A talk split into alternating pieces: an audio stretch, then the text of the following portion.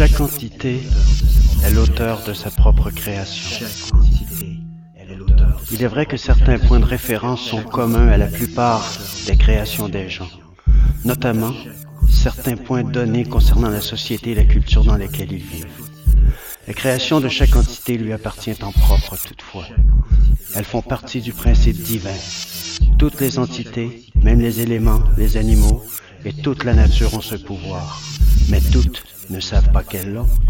En conséquence, elles en font usage sans effort et sans aucune impureté, étant incapables de modifier leur nature et capables seulement de la suivre.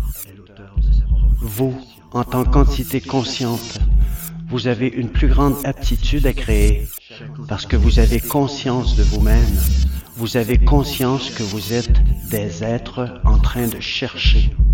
Vous avez une fonction d'observateur. En fait, de nombreuses entités ont une fonction très complexe d'observateur dans laquelle l'observateur observe l'observateur qui observe ce qui se passe.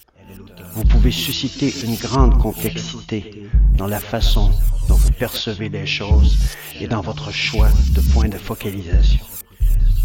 En conséquence, votre création particulière présente parfois une spectaculaire différence de coloration par rapport aux créations de certains de ceux de votre entourage dans votre expérience quotidienne.